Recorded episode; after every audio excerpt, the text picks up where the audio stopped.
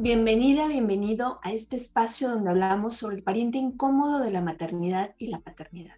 Yo soy Georgina González, especialista en duelo gestacional, perinatal y neonatal, y deseo que encuentres aquí un lugar seguro y respetuoso para transitar tu proceso de duelo. Esto es Duelo Respetado. El día de hoy nos acompaña nuevamente mi querido doctor Edson Robles. Él es médico materno fetal y egresado de el diplomado en consultoría en duelo gestacional y perinatal. Y la verdad, yo me siento muy honrada de volverle a tener aquí de invitado. ¿Cómo estás, Edson? Gracias, Geo. Eh, me encuentro muy bien. Muchas gracias por preguntar. Eh, muy feliz y muy honrado nuevamente de poder transmitir un poco de información acerca de, bueno, estas eh, enfermedades o, de repente dudas que surgen alrededor de todas las, las, problemáticas que en el embarazo pueden llegar a, suscitarse, ¿no? Y por ejemplo, el tema de, de, las cuestiones genéticas siempre, siempre es muy difícil como de entender, pero si nos lo explican poco a poco, creo que va a quedar bastante claro. Y es que genera mucha incertidumbre en los padres de familia, quienes, sobre todo en embarazos, cuando es tu primer embarazo, que no sabes cómo abordar este tema. Y bueno, no quise dejar pasar este mes, porque este mes, marzo, es el mes de las trisomías. Las trisomías. Las famosas trisomías que de pronto no sabemos, creemos que solo hay una, o que es la más conocida, que es el síndrome de Down. Pero en sí, ¿qué son las trisomías? Porque entiendo que no nada más son tres, o sea, las conocidas o las más comunes o las que más ruido se hacen en redes son principalmente tres que ahorita vamos a abordar.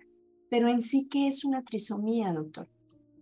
Pues en realidad, eh, Geo, creo que el punto inicial para tratar de eh, comprender bien lo que implica, por ejemplo, la trisomía en sí, es dos cosas. Una, casi siempre nos referimos a, por ejemplo, a los bebitos con, con trisomía 21 o síndrome Down, porque son los bebitos que nosotros conocemos que llegan a nacer e incluso eh, se ha visto que si tienen una buena estimulación, se adaptan eh, de manera correcta a la, a la, sociedad. Son personas que pueden llegar a incluso tener carreras eh, o licenciaturas, realizar una vida completamente normal dentro de su de su condición genética. Eh, debemos entender, Geo, que cuando ocurre la, eh, algo que se llama recombinación genética o recombinación génica, eh, ocurre la vida cuando se junta el espermatozoide junto con el óvulo y existe la fecundación. el óvulo tiene 23 cromosomas o 23 genes, por decirlo de alguna manera, que vienen de parte de la línea materna y el espermatozoide 23 genes que vienen de parte de la línea paterna. Esto hace 23 pares, es decir, eh, la mamá en el, en el lugar 1 dio su cromosoma y el papá en el lugar 1 dio su cromosoma. Entonces tenemos un par en el lugar 1. En el lugar 2 tenemos el cromosoma de mamá y en el lugar 2 el cromosoma de papá. Y así, de esta manera, son 22 eh, autosomas o 22 eh, cromosomas eh, independientes y el número 23 son los cromosomas sexuales, es decir, el XX o XY que van a estar determinados para eh, expresar el sexo en las personas. Entonces, de manera normal, deben de estar agrupados uno a uno, uno mamá, uno papá, uno mamá, uno papá, hasta completar los 23 pares. Entendiendo esto, eh, de aquí se derivan todas las aneuploidías, cuando nosotros escuchemos la palabra aneuploidía, se refiere a aquellos errores en todo lo que no sea un par en los genes. Por ejemplo, en el caso de las trisomías y en específico de trisomía 21, eh, en, el, lugar número 11, que es donde debería de haber dos eh, eh, cromosomas, como ya lo explicamos, solamente hay uno. Y en el lugar número 21 existen tres. Por eso existe esta condición eh, en lo que le llamamos trisomías. Ahora, también existen otras, otro tipo de condiciones como las monosomías, como la monosomía del X o también se le conoce como síndrome Turner. Actualmente la, la, corriente es ya no llamarles eh, el epónimo, ¿no? Síndrome Turner, síndrome Down, síndrome Edwards, sino referirnos al diagnóstico genético eh, para hacerlo como más independiente y darles más, eh, un, mejor lugar a, estas personas. De esta manera podemos tener eh, enfermedades en donde solamente hay un cromosoma donde debería de haber dos, hay tres cromosomas donde deberían de haber dos, o inclusive hay cuatro cromosomas donde debería de haber dos, como las tetraploidías, ahí se, se, les conoce así. De esta manera tenemos las monosomías, que eh, existe solamente un cromosoma, lo normal es que existan dos, eh, las trisomías, como el caso de, síndrome Down, y las tetraploidías, que es cuando existen cuatro pares de cromosoma, cromosomas donde deberían de existir solo dos. Perdón, dos pares de cromosomas, lo que hacen cuatro, donde solo debería existir un par. Un par. Wow, qué, qué importante yo estoy aquí con la boca abierta porque aunque soy licenciada en educación especial, bueno, todo esto va, como bien lo mencionabas, van cambiando incluso las formas de hacer los diagnósticos, las formas de referirnos. En el caso del mes de marzo, que, que se trata de concientizar, en el tema de trisomías, doctor, solo tendríamos entonces trisomía 13, trisomía 18 y trisomía 21. No, hay muchísimas más trisomías. Sin embargo, para el estudio eh, de la enfermedad humana, estas son las que más nos, eh, nos preocupan en base en el diagnóstico eh, prenatal. Nosotros como médicos fetales nos dedicamos precisamente a, hacer todo este tipo de diagnóstico prenatal y poder darles una identidad al feto como paciente, que era lo que ya hablábamos previamente, y con base en eso poder tomar la mejor decisión para, para, para el feto. Eh, te comentaba, por ejemplo, hace unos días, y bueno, el comentario va, relacionado con lo que mencionaba previamente, que los bebitos con síndrome eh, Down o trisomía 21 ya llegan a, adaptarse a la sociedad. Obviamente depende mucho del espectro de manifestaciones que, que, se, que se generen con el síndrome. Es decir, el síndrome se asocia, por ejemplo, a cardiopatías, a eh, enfermedades eh, de, la, sangre como leucemias. Eh, y por ejemplo, si tenemos nada más a una persona afectada con la trisomía 21, pero que no desarrolló cardiopatías, que hasta el momento no ha tenido problemas hematológicos, la persona puede adaptarse completamente bien pues a la sociedad. En ese sentido, de las menos letales de las trisomías es síndrome Down o trisomía 21. Eso está ya bien establecido. Las trisomías como la trisomía 18, que es síndrome Edwards, o trisomía 13, que es síndrome Pato, antes, lo que platicábamos la otra vez, se consideraban eh, letales o se consideraba que no tenían un buen pronóstico para la vida. Y bueno, ahora se sigue considerando que su pronóstico no es muy bueno, pero si bien es cierto, ya no se consideran letales. ¿Qué quiere decir esto? Que muchas veces, o la gran mayoría de, los veces, de las veces, dependiendo también del espectro de malformaciones asociadas al síndrome, eh, los bebés pueden llegar a nacer, vivir mm, uno o dos años y a lo mejor con una calidad de vida no tan buena, pero eh, ya no se considera que no es incompatible con la vida, pues sí tienen eh, cierta, cierta adaptación a la sociedad y a la vida sin embargo, al final del día su funcionalidad no es tan, tan completa como lo hemos visto, por ejemplo, con Down. Y nos, yo siempre les explico a las pacientes, por ejemplo, que en segundo trimestre, que es cuando hacemos el, estructural, donde también hacemos un cálculo de riesgo para determinar si existen eh, mm, el riesgo de, de, trisomía 21, por ejemplo. Mm, rápidamente también como que los pongo un poco en contexto porque es como que mucha información. Nosotros, el primer abordaje para las pacientes es realizar ultrasonidos para hacer la detección con base en ciertas características genéticas, perdón, características ecográficas, nosotros saber el riesgo de si la paciente eh, tiene un riesgo alto, intermedio o bajo para trisomía 21, trisomía 18 y trisomía 13. Nosotros por un ultrasonido no podemos decirte o decirle a la paciente, eh, señora, su bebito tiene eh, trisomía 21, porque no es correcto. La manera correcta sería hacer un, diagnóstico genético o un estudio avanzado. Más o menos el ultrasonido tiene una capacidad de detección del 70 al 75% de las eh, trisomías más frecuentes, 21, 18 y 13, que aumenta más o menos hasta un 95-96% si al ultrasonido o los datos ecográficos que encontremos se le agregan unos marcadores sanguíneos que se toman a ciertas semanas en las pacientes. De esta manera, pues, eh, y en orden de frecuencia, la más frecuente podría ser trisomía 21, trisomía 18 y trisomía 13. Y eh, curiosamente también es la, el orden en cuanto a, la, a los pronósticos de las trisomías. La que mejor se adapta es la 21 y la que peor pronóstico tiene es la trisomía 13 o síndrome Poto. Estos exámenes, doctor, de los que nos hablas para poder hacer los diagnósticos, siempre es muy importante que lo haga un especialista, porque me ha tocado que de pronto eh, por el tema de, de la de, huesito o de la translucencia nucal, te dicen, ah, no, ya, este niño ya, o sea, como algo muy determinado, cuando hay otros factores, o sea, que, que analizar. ¿Qué haría una, una paciente donde se le hizo un estudio, eh, quizá no por un materno fetal, y se le afirma que tiene una trisomía, puede ser 13, 18, 21, vamos a centrarnos en estas. Supongo que hay que hacer más indagaciones, ¿no? No podemos ser tan determinantes ante un primer diagnóstico, doctor. Desde luego, Geo. Eh, como esta pregunta me parece bastante interesante porque es uno de los temas más controvertidos a los que nosotros nos enfrentamos como médicos fetales. Y es que la realidad es que el modo en el que se producen las trisomías, cada una es diferente.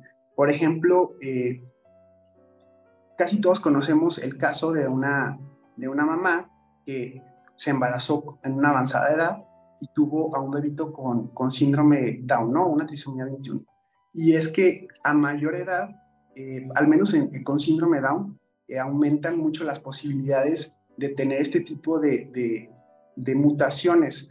Es decir, mmm, síndrome Down es una trisomía que no se hereda. Es decir, no, si una persona tuvo a un bebito con síndrome Down, el riesgo de que tenga otro en otro embarazo eh, no es tan alto porque es un riesgo independiente por cada embarazo y el riesgo aumenta mucho con la edad de la paciente. Eso hablando solamente en específico de trisomía 21. Los modos de herencia o los modos en los que se producen las mutaciones en el resto de las trisomías, como 13 y 18, es diferente. Entonces, eh, desde, partiendo desde ese punto de, de, vista, por ejemplo, si a mí llega a, mi consulta una paciente de 38, 39, 40 años que eh, me pide un estudio genético o, el cálculo de riesgo de un estudio genético para estas trisomías, eh, yo de entrada voy a pensar que esa paciente tiene más riesgo para ciertas eh, mutaciones genéticas que, el, que para otras enfermedades genéticas. Y no sé si me explico. Y de esta manera puedo individualizar los hallazgos. Ahora, por ejemplo, yo siempre les explico a las pacientes cuando medimos la translucencia nucal, que es la acumulación de líquido detrás de la nuca en ciertas semanas del embarazo por el desarrollo de los ganglios linfáticos, bueno, esa es una de las teorías que se han propuesto. Eh, las medidas son milimétricas, Geo, y es que el punto de corte más alto más o menos es de 3, 3.2 milímetros. Es decir, ¿cuánto es 3.2 milímetros? Nada, o sea, ni siquiera haciéndole así podríamos decir cuánto es. Y cada milímetro que nosotros eh, midamos, ya sea correcta o erróneamente del bebito, aumenta mucho el riesgo. De esa manera, la, la, asesoría final el, el, o, el, asesoramiento final va a depender mucho de la técnica y la pericia que tenga el, médico para tomar estos tipos de marcadores. Y bueno, también eh, hablando de, de, de, las situaciones que se, que, se conjuntan para poder realizar un estudio así. Obviamente la experiencia del médico es bastante importante, pero otros puntos a considerar, por ejemplo, también es eh, que, la paciente, que la paciente se encuentre en las semanas adecuadas para hacer el estudio y que eh, las condiciones para hacer el estudio sean buenas. Eh, casi siempre, a veces hacemos el estudio, bueno, siempre hacemos el estudio vía abdominal, es decir, por, por, por la pancita, pero muchas veces la paciente tiene mucho panículo adiposo o, eh, la ecogenicidad de la paciente no es tan buena y nos cuesta mucho reconocer estas estructuras que son los marcadores básicos de estas semanas. Entonces, ah, yo, por ejemplo, me ha pasado que a veces no veo el huesito de la nariz. Uno como médico tiene que tener la conciencia de que lo que le vayas a decir a, la paciente de ese momento, o sea, en ese momento, va a cambiar su vida para siempre. Entonces, eh, cuando no se puede completar el estudio vía abdominal, eh, lo realizamos o lo complementamos vía vaginal porque saltamos como todas las capitas de la, eh, de la piel, la grasita, los músculos, que, y hasta ese entonces llega, llegamos a bebé. Cuando hacemos el estudio vía vaginal, llegamos directamente a bebé. La, la resolución es mayor, pero deben complementarse los estudios. De esta manera, teniendo los datos, entonces sí, hacemos un cálculo de riesgo y podemos catalogar a las pacientes como un riesgo alto, intermedio o bajo. Eh, hablamos de números, entonces casi siempre le decimos a la paciente, por ejemplo, de un riesgo alto, que tiene un riesgo de 1 en 30, es decir, de 30 pacientes con las características de su edad, sus características clínicas, lo que encontramos en el ultrasonido, eh, de 30 pacientes, una de ellas va a estar afectada con, con un bebito con, trisomía, por ejemplo, 21, 18 o 13. Eh, y de esa manera, nosotros, el siguiente paso sería hacer un estudio genético invasivo. Eh, creo que más o menos vamos a hablar un poquito más adelante de eso, ¿no? Igual si quieres compartirnoslo ahorita que va como la secuencia, adelante, doctor. Bien. Eh, el estudio genético invasivo, que sería el siguiente paso para nosotros poder confirmar lo que estamos sospechando se realiza de dos maneras. Eh, antes de, la semana 16, 15, 16, hacemos una biopsia de vellosidades coriales, que es precisamente eso, eh, entrar por, como si fuera un papanicolau más o menos, entrar por eh, la vagina de la paciente, meternos por el cervix, que es por donde se toma la muestra del papanicolau, con una pinza especial, tomar una muestra de la placenta a esa, a esa edad y mandar a analizarla. Eso sería una alternativa. Después de estas semanas que comentamos, eh, la alternativa sería tomar una muestra de líquido amniótico, es decir, hacer una punción directa al líquido amniótico de bebé, traernos al menos unos 10 o 15 mililitros y mandarlos a analizar. Eh, de esta manera, los, las dos muestras tenemos eh, material genético de bebé y podemos, junto con el laboratorio, mandar a analizarlos y tener un diagnóstico certero. Ahora, este tipo de estudios o de procedimientos, pues la verdad que eh, por parte del médico que los realiza y del laboratorio que los interpreta y los procesa, eh, no son nada baratos. Hablemos de alrededor de unos, más o menos unos entre 12 y 16 mil pesos, que evidentemente no todas las personas pueden tener como esta, pues esta solvencia de un momento a otro, ¿no? Existen otras alternativas, pero por ejemplo me ha pasado eh, un par de ocasiones, Geo, que eh, por ejemplo, no les veo el huesito de la nariz a, los bebés eh, y en segundo trimestre los vuelvo a revisar, hago una reconstrucción de la carita y pues una fase es típica de un bebito afectado por síndrome Down, ¿no? Eh, que lo podemos reconocer en la calle si todos vemos a, un bebito con una trisomía 21. Y en ese sentido, a veces, pues sí les digo a, los papás, ¿no? O sea, la verdad es que el, el estudio es costoso, el diagnóstico es claro, eh, solo, sería confirmar algo que ya sabemos, pero dejo a su consideración el, siguiente paso que, ustedes decían tomar. Mm, gran parte de la, de la, del seguimiento y de la empatía que puede llegar a haber en la relación médico-paciente depende mucho de nosotros como médicos poner las cartas sobre la mesa acerca de las alternativas diagnósticas o terapéuticas que existen y dejarles y hacerles parte de la responsabilidad a, los pacientes para que juntos eh, poder llegar al, siguiente paso, ¿no? Si, por ejemplo, yo les digo a los papás, eh, la verdad es que el diagnóstico está clarísimo, si ustedes quieren confirmarlo adelante y ellos optan por hacer el estudio genético invasivo, yo tengo que respetar su decisión y, hacer como el, procedimiento como ellos eh, les, les, les parece mejor, porque también esta parte es una parte importantísima para poder sobrellevar el duelo de este tipo de noticias, ¿no? Que definitivamente no son nada, eh, no son agradables, definitivamente no lo son, eh, pero con, conforme pasa el tiempo, pues se van aceptando ciertas cosas, ¿no? Eh, y por otra parte, pues siempre tomar en cuenta esa, esa opinión del paciente para hacerlo sentirse escuchado, para hacer, hacerlo sentir que su opinión vale. Y finalmente, aunque nosotros seamos los médicos y los que tengamos un poquito más de conocimiento y experiencia, eh, se trata de trabajar en equipo y poder llegar a, una, a un resultado final, a lo mejor no el que esperamos, pero sí el satisfactorio para ambos. ¿Qué sigue, doctor? A ver, ya tenemos un diagnóstico confirmado, ¿sí? Una trisomía.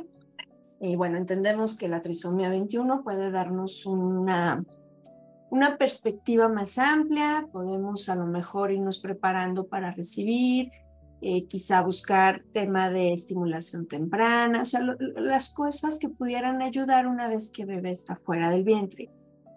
Pero ¿qué pasa cuando se detecta una trisomía 13, una trisomía 18? ¿Qué sigue? Mm, hay muchas, eh, pues el médico no está bien normado o, hay muchos vacíos legales en cuanto a la decisión al menos que se nos puede ocurrir de, primera instancia, que sería la, interrupción del embarazo. Eh, pero definitivamente algo que, también me gustaría recalcar es que hablando de, otra situación eh, aparte de las trisomías, es que nosotros podemos tener a un bebé genéticamente normal, es decir, con sus 23 eh, pares de cromosomas, sin alteraciones al menos en, el, conteo numérico que ya platicábamos al inicio de esto, y por ejemplo tener una malformación mayor, ¿no? Eh, casi siempre sí van de la mano algunas, eh, algo que se llaman errores, eh, pues sí, errores genéticos, pero son mucho más profundos que los, los conteos numéricos que ya platicábamos. Pero podemos tener a un bebito con el conteo numérico normal y tener una malformación mayor y podemos tener a un bebito con una trisomía y no tener malformaciones mayores. Es decir, eh, el diagnóstico genético es a veces independiente del, diagnóstico de las malformaciones. Y en ese sentido, el pronóstico de, de, nuestro bebé va a ir en función de las malformaciones asociadas. Al menos, por ejemplo, con síndrome Down, nosotros sabemos que eh, si al bebé o, a la persona la tratamos como si fuera una persona con una capacidad igual o mayor a la nuestra, le incorporamos a nuestra sociedad y obviamente tratamos de darles estimulación temprana, eh, nos informamos adecuadamente con un genetista y con la, parte para poder tener una, pues sí, un rendimiento intelectual mucho mayor desde el inicio de, de la vida, a estas personas les va muy bien, siempre y cuando no tengan lo que ya comentábamos, ¿no? Malformaciones asociadas. Si el bebito tiene alguna malformación asociada, pues entonces eh, se trata el, problema genético junto con, con el problema eh, de la malformación asociada. Y eh, de esto va a depender de la letalidad que, que, le ofrezca el síndrome, ¿no? ya comentábamos, por ejemplo, en caso del síndrome Down o trisomía 21, lo más frecuente es que existan cardiopatías, eh, es decir, enfermedades del corazón eh, o, malformaciones en el corazón, y ya en vida postnatal eh, ciertas neoplasias hematológicas como leucemias. En el caso de síndrome de Edwards o trisomía 18, es bastante amplia la, la, la, la presentación pero generalmente las malformaciones son un poquito más graves. Por ejemplo, pueden tener eh, algo que nosotros le conocemos como mielomeningocele, que es espina bífida, el cual es un defecto en el cierre eh, del tubo neural o, del cierre en, la, en, la, columna vertebral y parte de la médula espinal pues protruye, ¿no?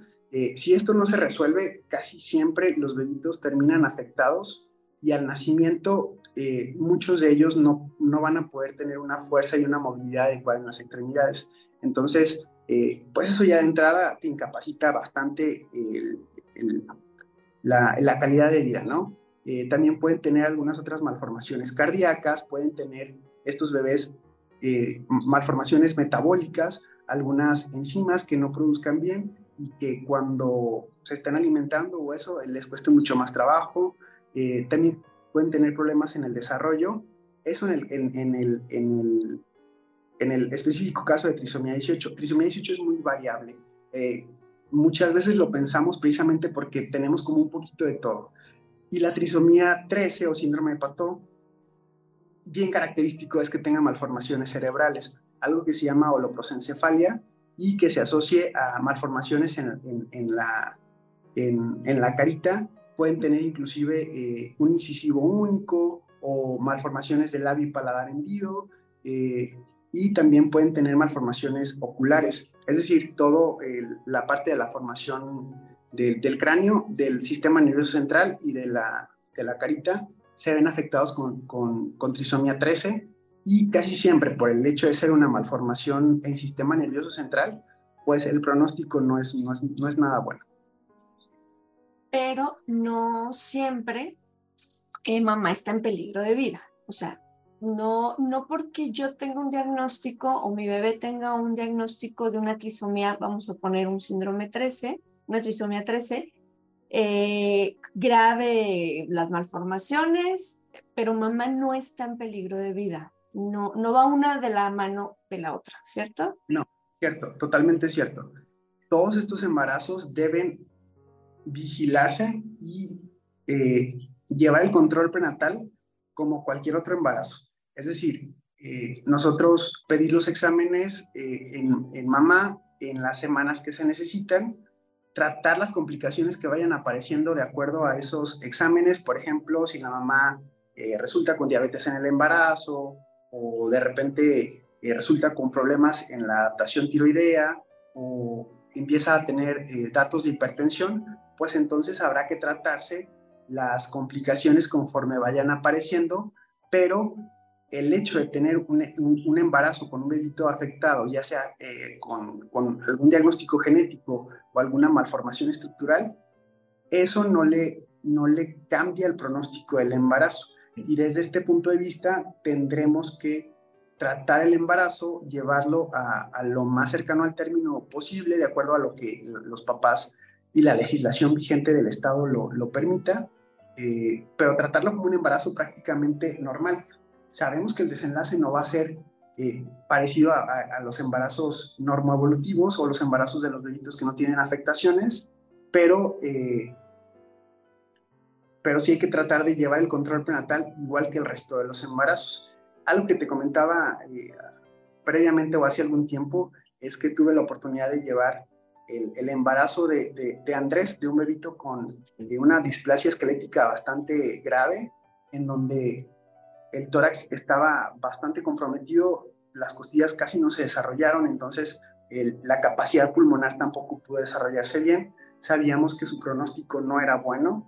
Lo más probable es que eh, también viviera algunos minutos u horas después del nacimiento. Y el embarazo lo tratamos como, como, como cualquier otro embarazo, es decir, una malformación, eh, en este caso una displasia esquelética, eh, sí una malformación genética, pero mucho más profunda que las trisomías, que son alteraciones numéricas, eh, lo llevamos al embarazo al final, le dimos el lugar que, que tenía el, el, bebito eh, como integrante de la familia y como nuestro paciente. Finalmente eh, pudimos darle también el lugar a la familia de poder recibirlo vivo.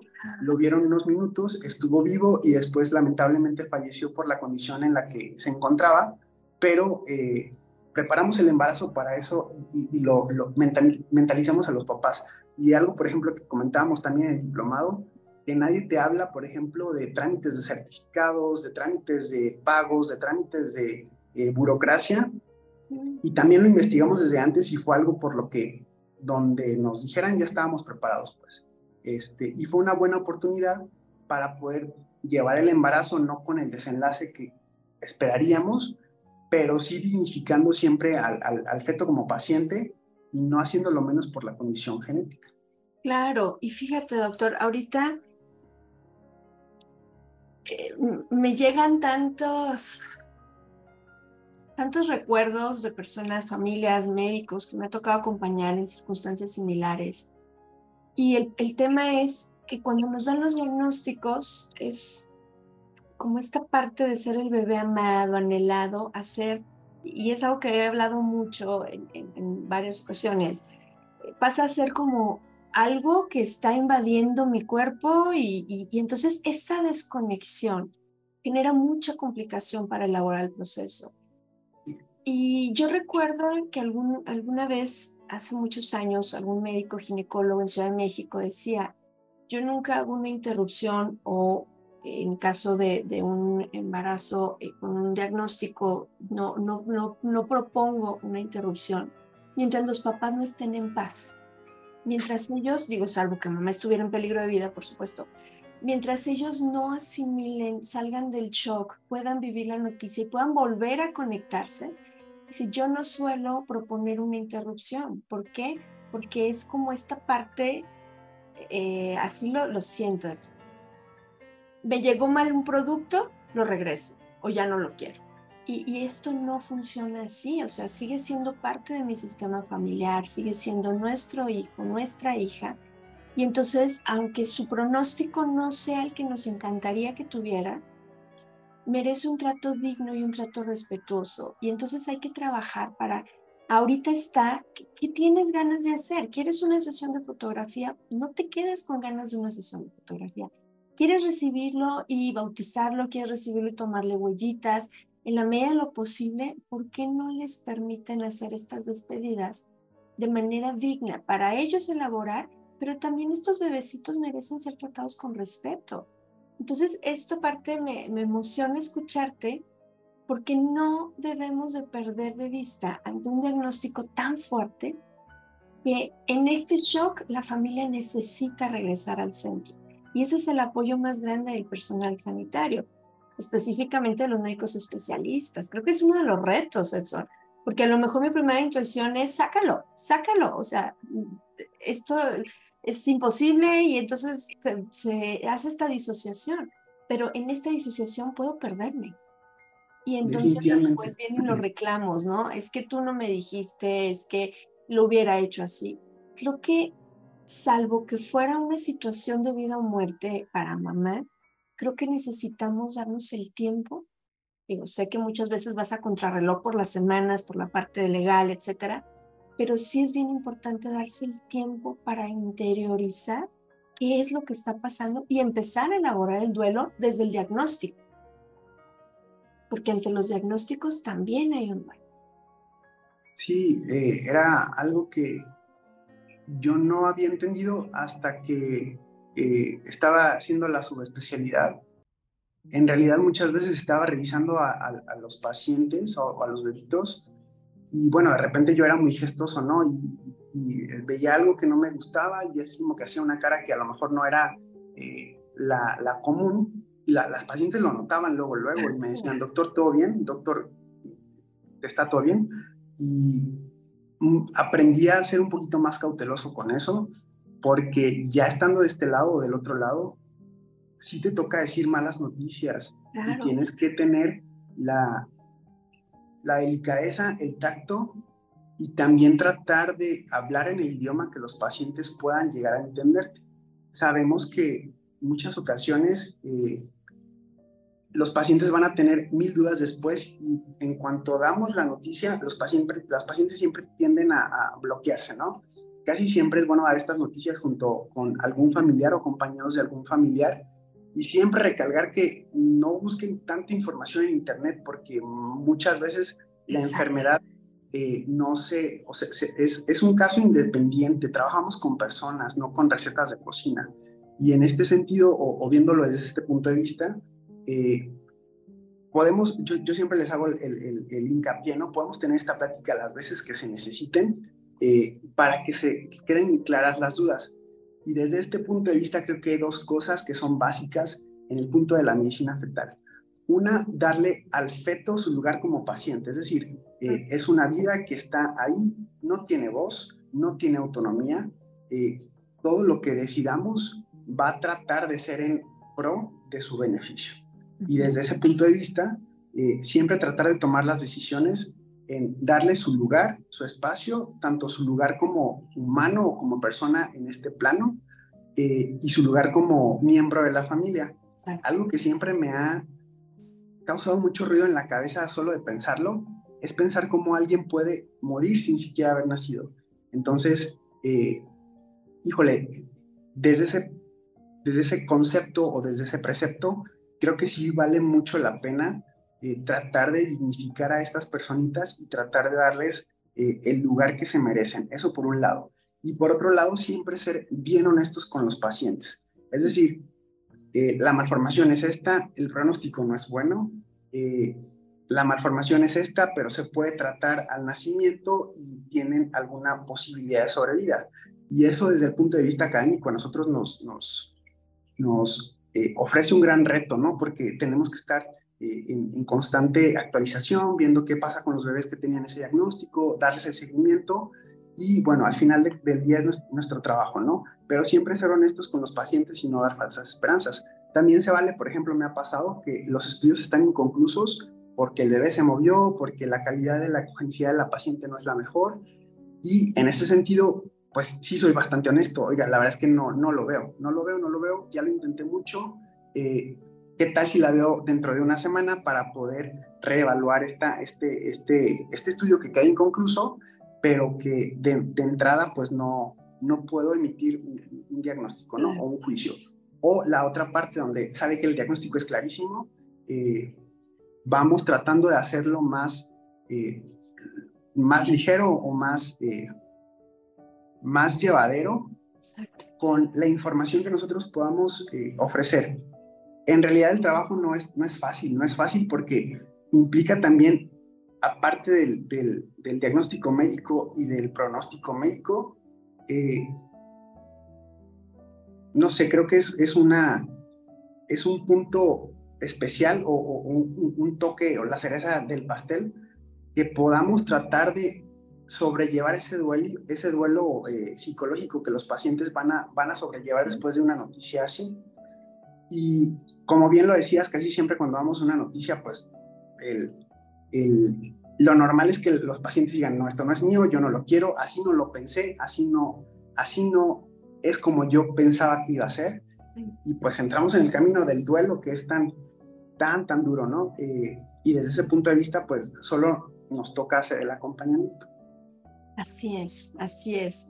Doc, como siempre aquí el tiempo pasa volando, podemos estar cinco horas, créanme que a ninguno de los dos eh, nos para la boca, pero para ir cerrando, Doc, me encantaría que, que le compartieras a nuestra audiencia, tú como médico materno-fetal, ¿qué recomiendas antes y durante el embarazo respecto a este tema concreto de las trisomías? Quizá qué medidas, qué estudios tengo que solicitar o en tu experiencia, ¿qué, qué, qué le sugerirías? Mira, Geo, la verdad es que a lo mejor no soy la, mejor persona para decirte esto, pero en realidad sí existe un tiempo biológico para tener eh, eh, descendencia o tener bebés. Conforme más dejamos que el tiempo pase, el riesgo de este tipo de malformaciones, otro tipo de malformaciones, eh, de abortos o de complicaciones en el embarazo es, es, está bien establecido, pues. Entonces, eh, pues tomar la decisión de tener una maternidad responsable en el sentido de eh, informarnos acerca del tiempo biológico adecuado. Antes de los 35 años se considera una buena etapa, después de esto hay que irnos con un poquito más de cautela. Y si vamos a planear un embarazo, bueno, todos los embarazos deberían tratar de planearse eh, estando la paciente o el paciente en las mejores condiciones posibles. es decir, en su estado nutricional, en su estado metabólico, eh, en su estado hasta psicológico, claro que eh, eh, es bastante importante. Y de ahí en más, por ejemplo, iniciar con la suplementación que ya conocemos, que quizá la única que ha demostrado ahora bastante importancia es la suplementación con ácido fólico para prevenir los efectos de tubo neural con una dosis estándar. Importante no, no hacer dosis de más o no pensar que tomar más de 0.4 miligramos al día va a prevenir mucho más este tipo de malformaciones. Ese tipo de eh, dosis se reserva para pacientes que desgraciadamente ya tuvieron un bebito con este tipo de, malformaciones y eh, está como bien establecido que ese tipo de, malformaciones pueden eh, repetirse en otros embarazos. Entonces, de, de, esa manera aumentamos la dosis. tratar de, como ya comentamos, embarazarse en las mejores condiciones y en realidad este, este rollo de las trisomías, de las monosomías, de las eh, tetraploidías, es un rollo de recombinación genética, en donde son procesos bastante complejos eh, de división celular que tratan de, de acomodar y de reacomodar el, material genético. Y una vez que lo acomodan, lo, replican o lo, copian a otra célula y este proceso pasa en cadena, ¿no? Si bien existen ciertos mecanismos en donde el mismo cuerpo tiene como un check-up o como un mecanismo de, de, de, defensa o de seguridad, muchas de estas malformaciones eh, también se brincan estos mecanismos. Entonces, pues dentro de lo humanamente posible, esa sería la recomendación y lo demás, pues ahora sí que dejárselo a, los mecanismos de división celular. Exacto, porque al final siempre un embarazo es una moneda al aire. O sea, incluso aunque yo recurriera a una técnica de, de, fertilidad, ¿no? O sea, una clínica, siempre está este riesgo, porque, porque si no, no pasaría que oye, pues el bebé viene con cierta condición que se desarrolló más adelante, no en el momento en que estábamos con el material genético, etc. Es que siempre son saltos de fe, pero no es lo mismo que de un salto eh, sin paracaídas o simplemente porque se me antojó brincar, a que de un salto con toda la conciencia de que voy a realizar el salto, me voy a preparar físicamente y finalmente pues también dejar que la vida sea vida y que la vida fluya y que quienes son creyentes, bueno, pues eh, su fe y quienes no son creyentes, el poder confiar en la vida y que algo más grande te puede sostener en este proceso y que no hay garantía nunca de nada, porque de pronto está esta creencia, ¿no? Ah, no, si e, esto es muy, muy de países eh, que ya llevan como más avance en tema de legislar, interrupción, etcétera, de pronto yo escucho esto, Doc no porque viene con una trisomía, ¿no? En, nuestra familia nos pasó, ellos vivían en, Estados Unidos y les dijeron, ¿sabes qué? Viene con una trisomía 21, hay que interrumpirlo. Y mi hermano dijo, no, no, pues trisomía 21, pues ni modo, sigue siendo mi hijo y no va a pasar nada. Pues el chamaco ya tiene veintitantos años y no tiene una trisomía 21, ¿sí? Entonces, de pronto con esta parte de ver la vida como con este consumismo, creo yo, me cuestiono, ¿no? ¿Qué pasaría entonces si este bebecito que está genéticamente todo en orden, vamos a decirlo así, tiene un accidente más grande y queda cuadraplégico? Entonces, ¿ya no lo quiero? Creo que es bien, bien complejo y digo, aquí ya nos meteríamos a temas de bioética que no nos corresponden, pero sí que seamos conscientes de que la vida es la vida y que no son castigos. A ver, no me pasa esto, nuestros bebés no tienen estos diagnósticos porque es un castigo, porque lo hiciste mal, o de pronto todas estas sensaciones de culpa, ¿no? Quizás si no hubiera comido esto, quizás si no me hubiera expuesto a, en la playa al sol, o sea, todo este tipo de situaciones que hacen una gran carga. Doc, muchísimas gracias por la manera tan puntual. Mira, me tenías así embelesada, recordé mis clases en la universidad. Por la manera tan puntual como nos compartes esto, Gracias de verdad. Les voy a dejar aquí en los comentarios, aquí en la descripción del podcast, los, los datos del doctor Edson por si quieren contactarlo. Y déjanos comentarios en las redes sociales sobre cómo, eh, qué sabes, cómo lo has vivido este tema de las trisomías, porque es un tema que lamentablemente es común, pero que no hablamos tampoco. No se dice. Incluso todavía hay lugares en donde los tienen o los mantienen encerrados, ¿sí? ah, no es un niño con trisomía 21 y nunca te enteraste que ni siquiera tenían un hijo. Entonces, es importante que como sociedad vayamos concientizándonos ante estas situaciones. Doc, encantadísima de que estés aquí. Muchas gracias. Ya sabes, siempre que, siempre que me invites voy a estar aquí. Y siempre hay que, como te decía previamente, tomar conciencia de nosotros como personal de que todo lo que le vemos así a la paciente va a repercutir en su historia de vida, ¿no? Y si, por ejemplo, si quisiera comentar rapidísimo que eh, me ha pasado que mandan pacientes referidas de otros médicos que de repente los estudios no, no están tan bien hechos o, a lo mejor la información no, no, está completa y la paciente llega y dice, es que me dijeron que mi bebé tiene, tiene síndrome de Down. Y el primer paso pues es este, ¿no? O sea, decirles, sabe que ese es un diagnóstico genético, podría ser que no la tenga, podría ser que sea un bebito genéticamente normal, podría ser que sea un bebito afectado, eh, pero vamos, vamos corroborando, ¿no? Pero el hecho de, de, de, poder decirle a una paciente, su bebé tiene síndrome Down porque no le vi el hueso nasal, híjole, el riesgo, el, o sea, sí existe un riesgo, pero podría no serlo. Entonces, eh, hay que siempre ser bastante eh, cautelosos y tener el tacto para decir todo este tipo de diagnósticos, porque no, de verdad que no dimensionamos la, la manera en la que le cambiamos la vida a las personas. Exacto, exacto.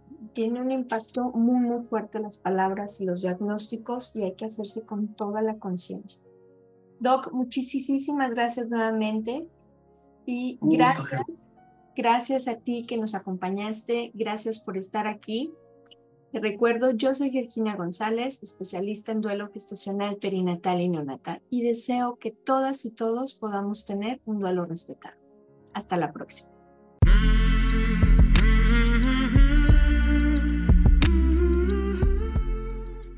Este programa es producido por Georgina González y Carla Rodríguez y narrado por mí, Georgina González. Recuerda seguirnos en redes sociales como Duelo Respetado.